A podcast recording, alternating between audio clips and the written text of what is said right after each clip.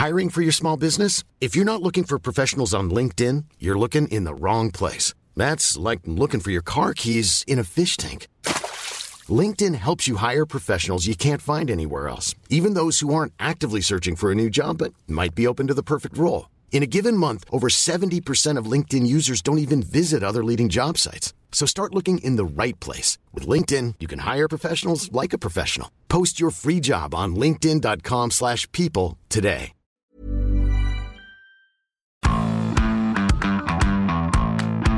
Salut à toutes et à tous, bienvenue dans Zone Mixte, le podcast de la rédaction des sports de 20 minutes. Et aujourd'hui, je suis avec Willy the Kid. Salut William. Salut Emric, salut tout le monde. De quoi on va parler ensemble? Bah, D'un sujet un peu plus glorieux pour une fois, tiens, histoire de changer un ralacouen des affaires du PSG, des affaires autour de Bernard Laporte, des affaires de la Fédé, des affaires dans les affaires.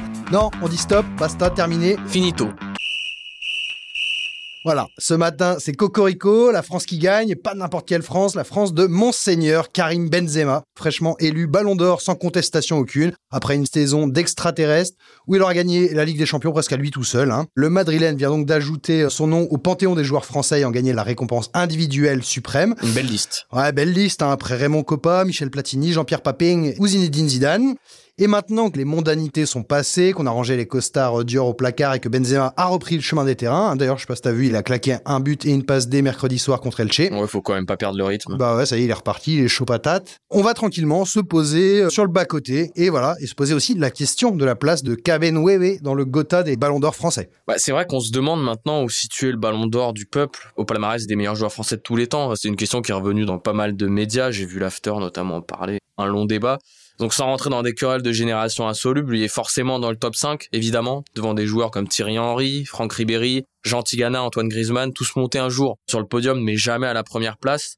Mais après, où le caler parmi euh, ses prédécesseurs vainqueurs de cette boule plaquée or Bah voilà, c'est justement la, question que tu t'es posée avec Julien mercredi hein, pour tenter de répondre à ça. Et le moins que l'on puisse dire, c'est que c'est une question velue. Hein. Déjà parce que tous les ballons d'or ne se valent pas dans le temps long, mais l'importance qu'on peut leur prêter dans un temps court non plus. Il y a une évidence rappelée par Platoche himself au micro de RMC mardi soir, hein, après avoir rendu un, un, hommage appuyé à son lointain successeur, entre guillemets, je le cite, un joueur remarquable dans son interprétation du jeu. Le numéro 10 frisson des quinquas de France et de Navarre s'est arrêté sur la dimension prise par le trophée individuel par rapport à son époque. Et là, je le cite, hein, à mon âge avancé, et oui, pépère, quand je me promène et que les gens veulent me faire signer un autographe, les gamins ne me connaissent pas. Quand on leur dit que j'ai gagné trois ballons d'or, ils ouvrent les yeux grands comme ça. Le ballon d'or est devenu très important dans la jeunesse d'aujourd'hui, plus qu'à notre époque. Aujourd'hui, tu gagnes un ballon d'or et tu rentres dans le Gotha des grands footballeurs. Ouais, et puis Platini, là, il touche un point sensible, c'est que sans même évoquer une répercussion médiatique beaucoup moins bruyante, et les ballons d'or remis avant 95, ceux qui concernaient que les joueurs européens, donc hein, les Sudam, euh, n'y étaient ouais. pas. Ils peuvent pas s'asseoir à la même tablée forcément que ceux des années 2000 en raison d'une concurrence accrue entre les candidats et la montée des statistiques individuelles dans l'analyse du jeu, parmi les arguments qu'on peut citer, hein, on peut en citer plein d'autres. Donc comment comparer ce ballon d'or gagné par Raymond Coppa grâce à 16 votants, 16 votants seulement, tous issus de l'Europe de l'Ouest ou presque, à celui de Cabenweve en 2022 qui est réduit à 100 votants. La formule a changé, donc impossible de comparer les, les époques. Ouais, ouais non, c'est injouable. Profitons de ces deux monstres. Exactement, exactement. Et puis impossible et pas français. Bah, si, de, de, temps en temps, c'est vraiment impossible. Alors, on, on fait comment, Jamy? Bah déjà, on commence par l'effet brut. Benzema, par sa longévité au plus haut niveau dans le plus grand club du monde, son impact statistique et donc ses 5 fucking Ligue des Champions glanés, ouais. est largement au-dessus de tous les autres, qu'on le veuille ou non. Voilà, ça c'est établi, c'est clair. Pour rappel, à 35 ans, hein, l'âge de Karim, dans un mois, Platini avait fait son pot de départ depuis longtemps, il était même sélectionneur des Bleus. Ouais. Zizou venait de mettre les béquilles après deux dernières saisons de, en club haché par des blessures et des ellipses. Et Papin, pour le mentionner, lui, il était rentré au pays pour un dernier tour de char au Girondin. Une fois qu'on a dit ça, le talon d'Achille de Benzé, on le sait, c'est bien sûr bah forcément l'équipe de France. Tout en haut, t'as Zidane, hein, champion du monde 98, champion d'Europe 2000, et juste en dessous, hein, on va dire Platini, le grand artisan de la victoire des Bleus à l'Euro 84, dont vous ne vous souvenez pas car vous étiez pas là.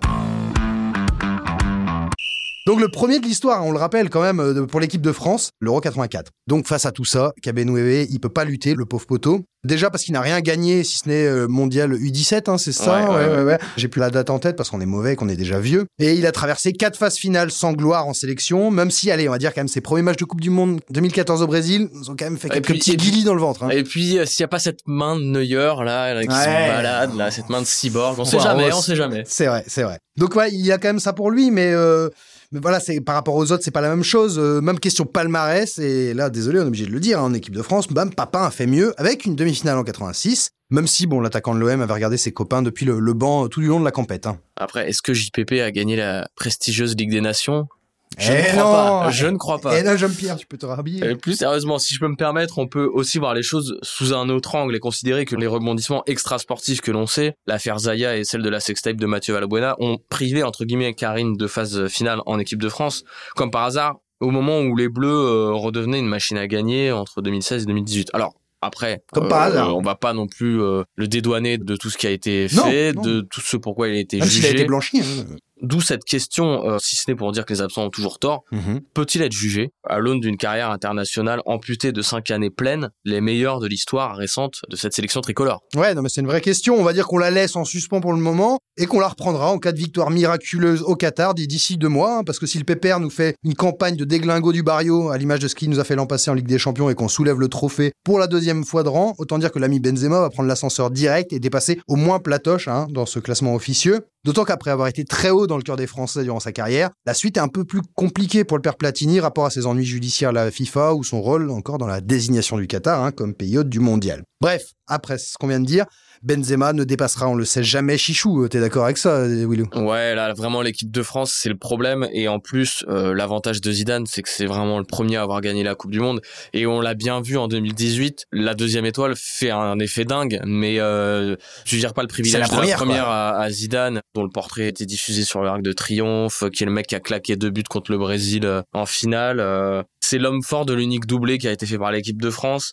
D'ailleurs, on l'a vu au Théâtre du Châtelet, Julien y était, euh, il nous a raconté un peu que... Bah, là, très clairement, euh, il a été le mec le plus célébré avec Karim Benzema ce soir-là. En France, au-dessus de lui, il y a, y, a, y a, le général de Gaulle à la Libération et c'est tout. quoi. Ouais, et encore. Et encore, on n'est même pas sûr. Alors on a parlé des stats, du poids des symboles. Qu'est-ce qui nous reste? Les buts marquants, les actions euh, gravées à jamais dans, nos esprits euh, torturés de, malades de foot. Et là encore, pas de bol pour la Benz, j'ai envie de dire. Euh, Zidane, il tient encore la corde, non? Ouais, et en plus, ce qui est un peu cruel avec Karim, c'est qu'il est, il a pas toujours eu des buts incroyables, des actions hyper marquantes comme Zidane, Platini, on peut en compter plein. Et là, encore une fois, l'importance d'avoir été le premier à gagner la Coupe du Monde. Est-ce qu'on se souviendra de la Panenka de Benzema contre City autrement que comme la réplique parfaite? De celle de, son frérot en 2006 face à l'Italien en finale du mondial. Le constat, il est cruel, hein, puisque en plus, Karim euh, Sapanenka, il a réussi objectivement mieux, parce qu'il n'y a pas, pas, de barre transversale rentrante, elle est, elle est, parfaite. Et le moment, il est à peine moins crucial. Hein. Il y avait 4-2 pour City à l'Etihad Stadium, il restait sur deux pénalties ratés, Benzema à ce moment-là. Il change complètement sa manière de tirer, d'ailleurs, euh, à cause de ça. Mais les faits sont là, la plus belle action de sa carrière, c'est l'un des moves signatures de son idole. Même si on fait volontiers quand même une petite place pour son numéro le long de la ligne face à l'Atlético. C'était en demi-finale de Ligue des Champions, je sais plus quelle année, mais euh, grosse grosse euh, place quand même, ce, geste. Et il arrête le temps, il nous met, euh, voilà, on bave devant la, devant la télé quoi. Pour pencher quand même un peu du côté de Karim, en revanche, on peut quand même parler de son épopée napoléonienne d'avant la campagne de Russie. Hein. En Ligue des Champions, voilà, on en a parlé. Qui peut se vanter d'avoir éliminé à lui tout seul et humilié, on va le dire, hein, humilié presque trois équipes en quelques fractions de minutes. Franchement, Nadier pas grand monde. Et d'ailleurs, c'est ce qui peut nous permettre d'être presque pas trop pessimiste pour l'équipe de France. On sait jamais. On sait qu'il peut euh, permettre à des neuneux d'aller loin. Donc, euh, vu que là, on n'est pas ouf en ce moment, ça donne de l'espoir. Prenez ça, les bleus. Mais pour caricaturer, Benzema a pondu l'intégrale des Rongo-Macar en six mois.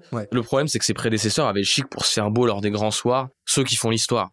Euh, Michel Platini, on se souviendra de ce coup franc contre les Pays-Bas en 1980, ce coup franc sans qui rien n'existe, puisqu'il est synonyme de qualification pour la Coupe du Monde 82 et donc tout le reste. Tout ce qui suit, bien sûr. Il y a aussi son but vainqueur en prolongation face au Portugal en demi-finale de l'Euro 1984 et juste après en finale, il y a ce coup franc un peu plus chanceux devant Arconada. En 85, c'est lui aussi qui offre la victoire de C1 à la Juve ou à Isol, même si c'est une finale où le football demeurera secondaire. On pourrait continuer, on laisse ça à Wikipédia, mais on pourrait continuer. Euh, Platini, il en a plein aussi. C'est clair, c'est clair. Et Zidane, euh, ben, là-dedans, en fait, c'était finalement quoi? C'est un savant alliage des deux, entre l'épopée totale et la compile YouTube YouPorn d'un match. Ces matchs contre le Brésil résument bien ça. En 98, ben voilà, ces, deux coups de tête sont pratiquement ses seuls faits d'armes de son mondial, mais ils valent de l'or. En 2006, bon, bon, on n'en parle même pas, la masterclass, c'est le point d'orgue d'une campagne allemande géniale, sorte de allez, chant du cygne encore inégalé. Et enfin, bah voilà, on ne peut pas l'oublier non plus, ce but de zinzin de l'espace contre Leverkusen avec le Real en finale de C1, cette reprise de volée de l'intérieur du, du, du, mauvais pied, mais oui. Du mauvais pied, alors qu'un ballon qui arrive à, 50 mètres en, l'air. Après, est-ce que Zidane avait vraiment un mauvais pied? Non, non, non, non. Mais bon, voilà, donc c'est ce but-là aussi qui est régulièrement cité quand même parmi les plus beaux de l'histoire du foot. Voilà, et vu que c'est compliqué de trancher finalement, euh, on va quand même laisser la parole à Dieu en personne. Parce que Zidane a été interrogé à ce sujet. Zidane qui n'est pas fan d'ailleurs de l'étiquette de, mm. plus grand joueur français de l'histoire, qui lui colle euh, à la peau, euh, et qui adore Karim Benzema. Je le cite, Chacun a son joueur préféré. Certains vous diront que c'est Papin avec ses buts exceptionnels. D'autres parleront de Michel Platini. Pour moi, c'est Karim parce que je l'ai côtoyé. Je sais ce qu'il vaut. Donc à partir de là, si Zinedine le dit, euh, on n'a plus qu'à s'incliner. Bah c'est ça, on se tait, on hoche la tête et puis on dit merci et bravo quoi. Et puis euh, bah, on dit aussi qu'on va mettre un point final à ce podcast. On a tout dit sur Karim, on espère juste maintenant qu'il va aller nous mettre euh, la misère à toutes les équipes au Qatar et puis on sera très content. Merci à toutes et à tous de nous avoir insérés dans vos oreilles le temps de la vaisselle ou d'une petite course au, supermarché. Promis, on se retrouve bah, hyper vite hein, pour un nouveau numéro de Zone Mixte. Salut tout le monde. Merci, ciao. On ne va pas se quitter comme ça. Vous avez aimé cet épisode? Sportif, généraliste, sexo ou scientifique, varié mais toujours bien informé. Découvrez les autres podcasts de la rédaction 20 minutes sur votre application d'écoute préférée ou directement sur podcast au pluriel.20minutes.fr. Et merci de nous avoir écoutés.